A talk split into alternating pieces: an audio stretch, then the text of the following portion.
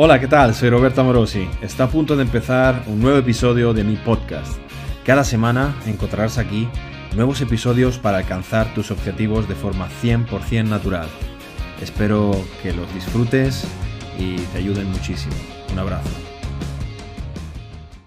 ¿Y cuándo vamos a empezar a hablar de volumen semanal? y de perfiles de resistencia. ¿De qué te sirve si no tienes esto? Pero esto no da likes. ¿Podéis identificar cada uno de vosotros por lo menos dos puntos donde, donde ni de coña? ¿Eh? Vale, pues empezad por ahí.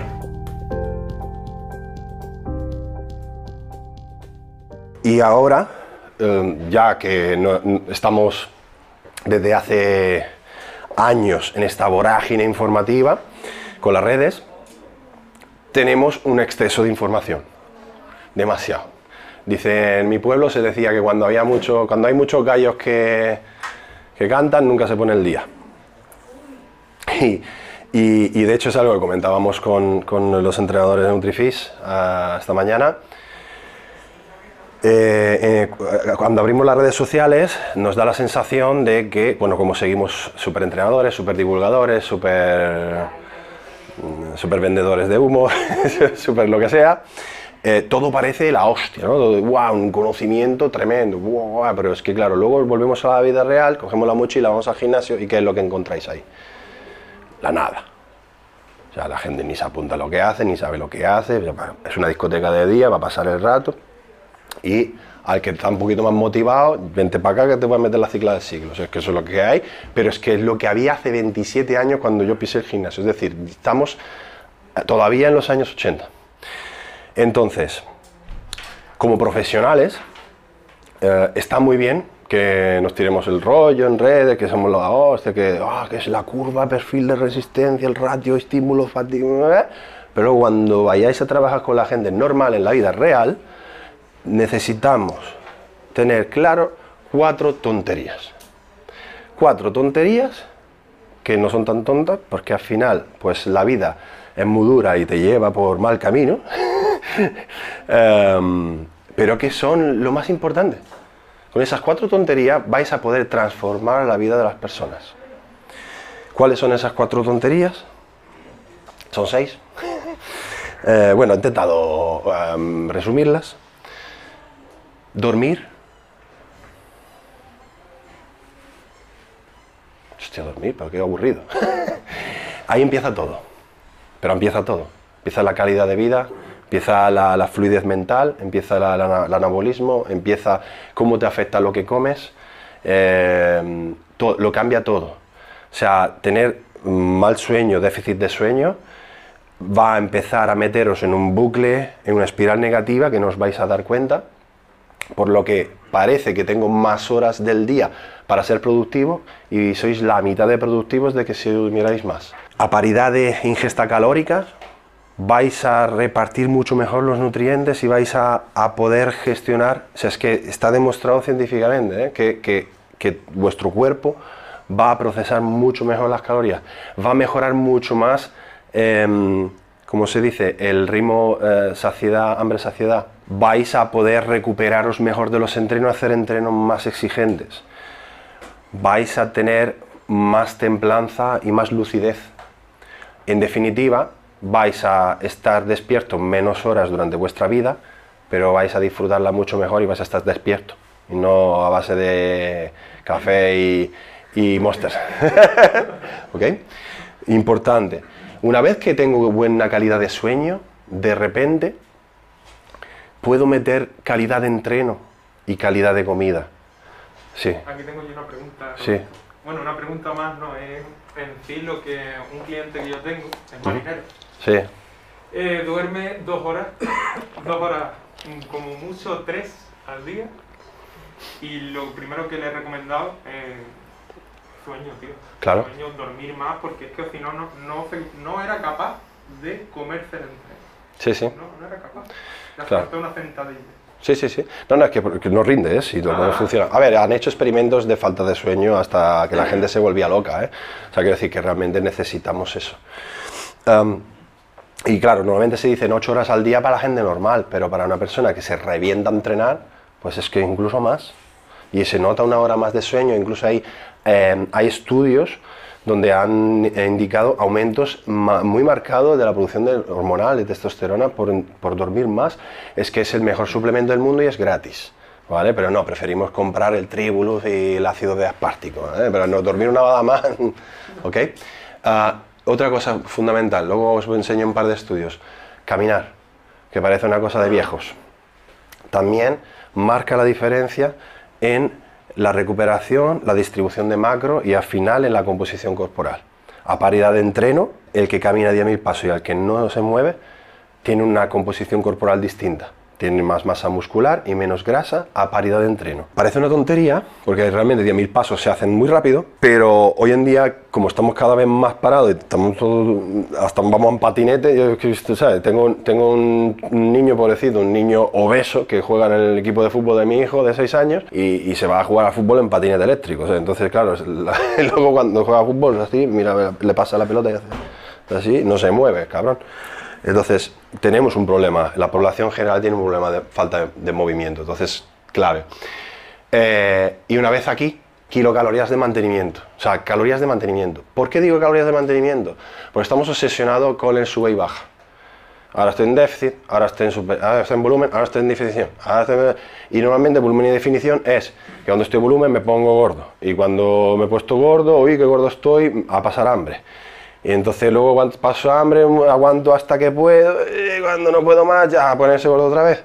Y entonces estamos todo el rato en esa, y, y ¿qué es lo que conseguimos? Dar vueltas en círculo siempre. Eh, tenemos que entender que un culturista natural, y ojo, cuando hablo de un culturista natural, hablo de cualquier persona que quiera mejorar su composición corporal sin el uso de sustancias dopantes. La señora María que quiere tonificar es culturista natural, para que me entendáis. Porque aumentar masa muscular y, perder grasa corporal, al nivel que sea, pues es que eso, de eso es lo que se basa el bodybuilding, construcción del cuerpo. Tenemos que entender que el cuerpo de un culturista natural necesita estar en equilibrio para funcionar bien. Es decir, lo que a más le gusta al cuerpo es la constancia, la rutina, eh, tenemos que generar homeostasis para luego romperla. ¿Con qué la rompo? Con la progresión de la carga. Pero esa progresión de la carga va a tener mecha corta si no están todos los demás pilares. Si me falta el sueño, me faltan las calorías porque estoy en déficit, eh, no me muevo, entonces lo que como nada más que se va a las lorzas. Y, y, otro punto clave, agua y sal constante. ¿Por qué? Porque para, para maximizar el crecimiento muscular necesitamos estar hiper, hiperhidratados. No me vale con bebo cuando tengo sed, porque es un mecanismo que se autorregula. Entonces, cuanto menos bebo, menos sed tengo. Y viceversa. Entonces, tenemos que entender que como cuando una persona quiere ganar masa muscular, cuanto más hidratado esté, mejor. No significa meterse agua a lo loco así, sino significa tomar un vasito de agua cada media horita, tener un, un pensamiento en eso y que sea constante. No importa tanto la cantidad de agua, la gente quiere saber la cantidad exacta. Vale, entonces yo le doy un rango entre 0,06 y 0,08 litros por kilo de peso corporal o kilo de masa magra, que puede ser a un tío de 100 kilos entre 6 y 8 litros son mucha agua. Pero no es eso lo importante. Bebe 5, 5, pero 5 todos los días. La constancia es lo que genera la homeostasis y, la, y, la, estabilidad del rendimiento y entonces tú puedes generar una progresión de carga súper constante y súper buena. Cada vez que vas a entrenar pillas unos bombeos de loco. Los músculos están reactivos. Las propiedades viscoelásticas del músculo están ahí, las articulaciones, todo está lubricado. Estamos hechos de agua. Y eso es, importante tanto para el competidor como para el que no lo es. Porque cuando trabajaba con, gente normal, no porque ahora eh, trabaje con gente anormal, sino que claro, un Adri, un, un Pedro, un tal, pues muy normales no son, porque son unos fueras de serie. Y también son personas con una disciplina y, un foco tremendo, ¿no? Pero cuando trabajaba con clientes de típico entrenador personal, médicos, ingenieros, abogados, enfermeros. Era imposible hacer un entreno productivo con ellos, porque venían los músculos vacíos, deshidratado, me había saltado la comida, había comido lo que pillaba, lo que pillaba, le daban mareo, le metía a hacer no sé qué, no coordina ni a la de tres, eh, no rinde, están moviendo los mismos kilos todos los días, ¿por qué? Porque no están en la situación física para poder mejorar.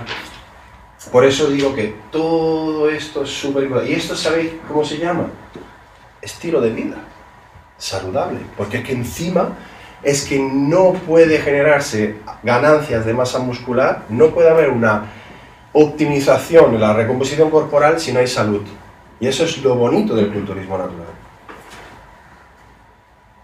Que al final para conseguir algo tan eh, superficial como tener más brazo, tengo que mejorar a nivel personal, eh, como aprender a ser metódico, aprender a, cumplir objetivos, a planificar, a, tener disciplina, tal cual, y además a mejorar mi salud y entonces mi calidad de vida. Y eso es extremadamente comercial y es extremadamente útil para la población general. Y luego, por último, control del estrés. Esto no nos mola mucho. Pero hoy en día estamos mm, bombardeados de estímulos y seguimos teniendo un cerebro de, de, de, cavernícola. Control del estrés no significa fumar porro todo el día, ¿vale?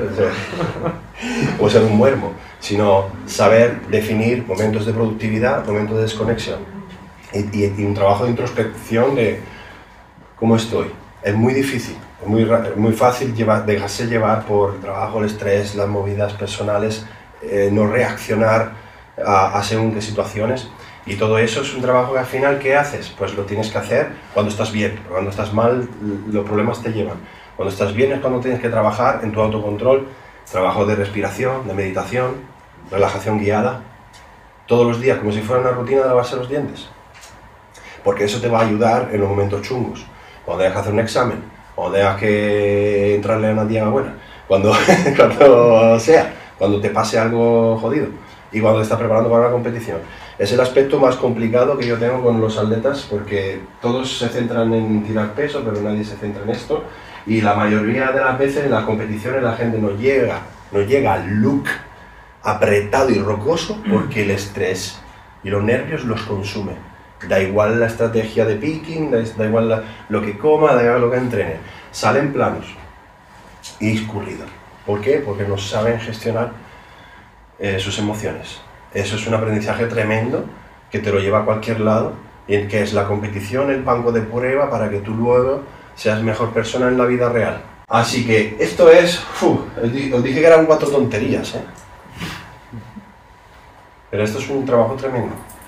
Y los educadores, los preparadores, los entrenadores, sois las personas que tenéis el, el poder y el deber de enseñarles a la gente. ¿Cuándo vamos a empezar a hablar de volumen semanal? y de perfiles de resistencia. ¿De qué te sirve si no tienes esto? Pero esto no da likes. Esto, ¿esto qué vais a hacer con eso? publicar esto en redes es un rollo, tío. Además, esto sí, esto todo el mundo lo sabe. que sí que hay un montón de chapas. Y train sleep, repito. Claro, sí, es que todo el mundo lo sabemos, pero luego no lo hacemos, ¿a qué no? ¿Podéis identificar cada uno de vosotros por lo menos dos puntos donde, donde ni coña. ¿Eh? Vale, pues empezad por ahí.